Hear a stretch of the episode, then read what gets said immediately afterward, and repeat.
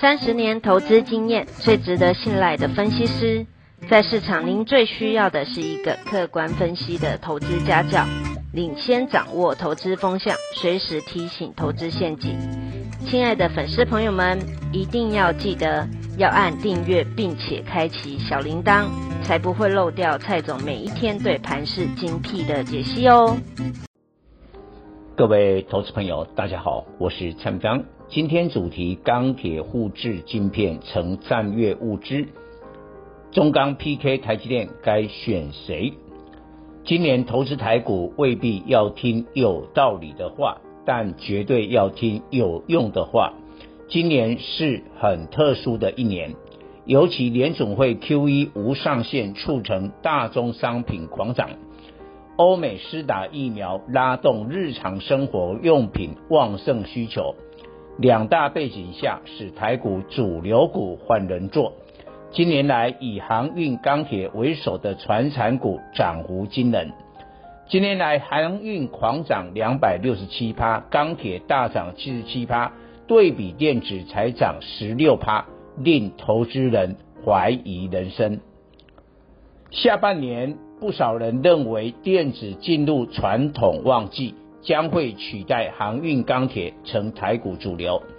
这样论点是有道理的话，但在今年特殊环境下，未必是有用的话。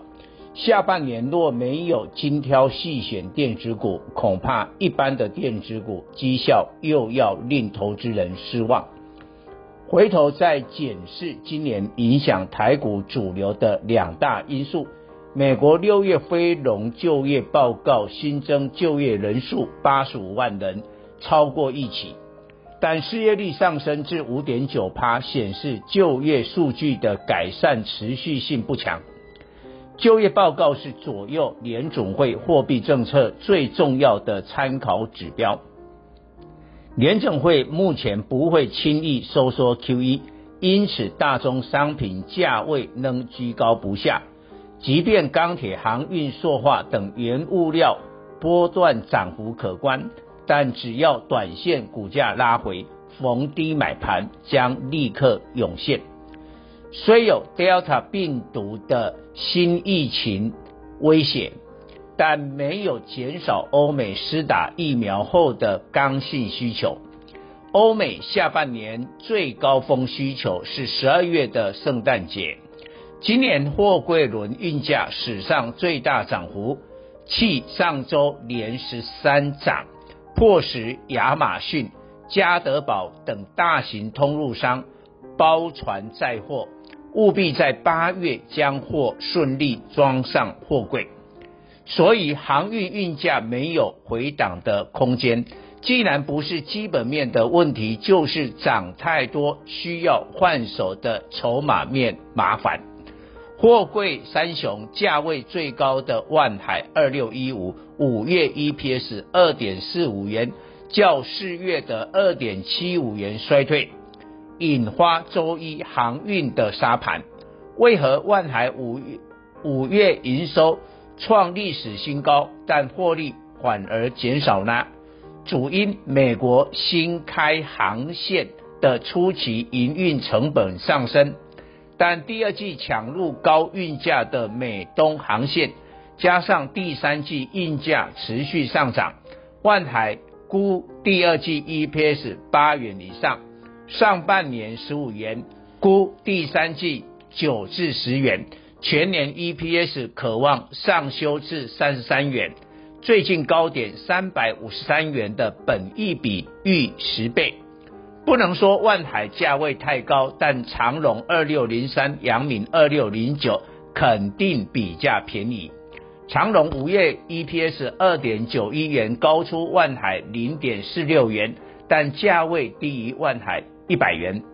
估长荣第二季 EPS 九元以上，上半年十六元，半年报也会优于万海。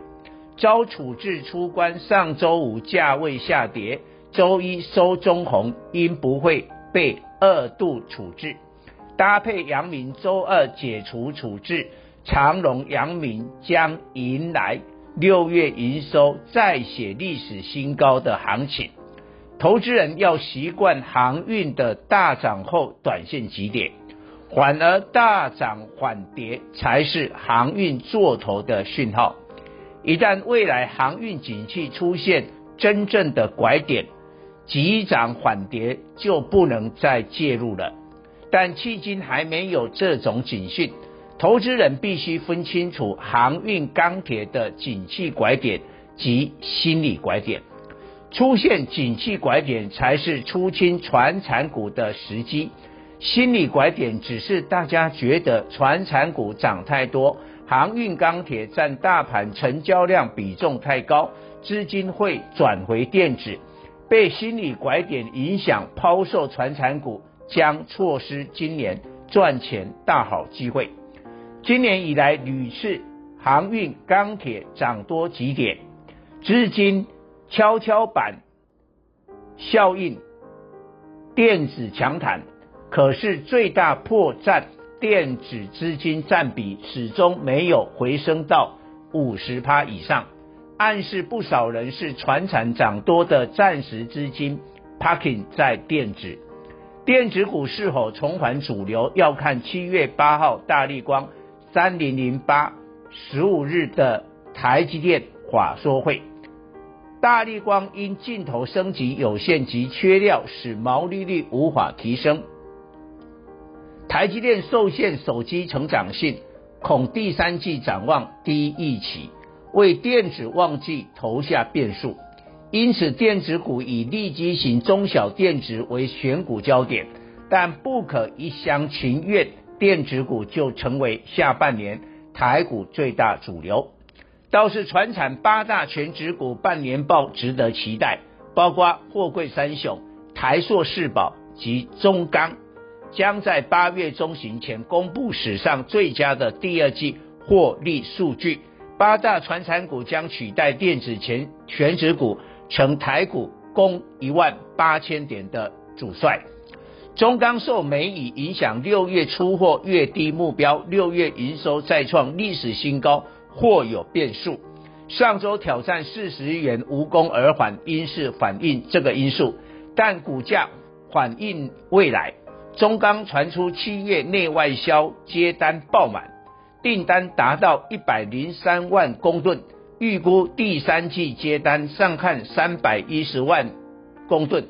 中钢第一季 EPS 零点五七元，一至五月税前 EPS 一点七元，估计第二季。税后盈余一百四至一百五十亿元，单季 EPS 零点九元，将超越市场预期的零点八元。上半年一点五元，全年上修至三点六元，本益比才十一倍。中钢本益比是台积电二十六倍的一半不到。台积电过去两年大涨一百三十五趴，因为中美贸易战使晶片成为战略物资。现在轮到中国报复美国卡脖子，黄赌中国取得晶片，中国可能跟进俄罗斯对钢铁加征出口关税。美国国会将在九月通过拜登政府的八年一点二兆美元基础建建设，以传统交通项目为主，对钢铝需求大。美国每年。进口钢铁三千六百万公吨，推动基建将加大进口。若钢铁价格再大涨，债务加重及通膨上升，川普时代祭出二三二条款，美国对进口钢铝分别加征二十五趴及十趴关税。台湾过去一年输美一百万公吨钢铁，但二三二条款后降为。三十万吨。刚结束台美 TIFA，台湾方面提出对台湾输美钢铁取消关税，美方答应讨论此事。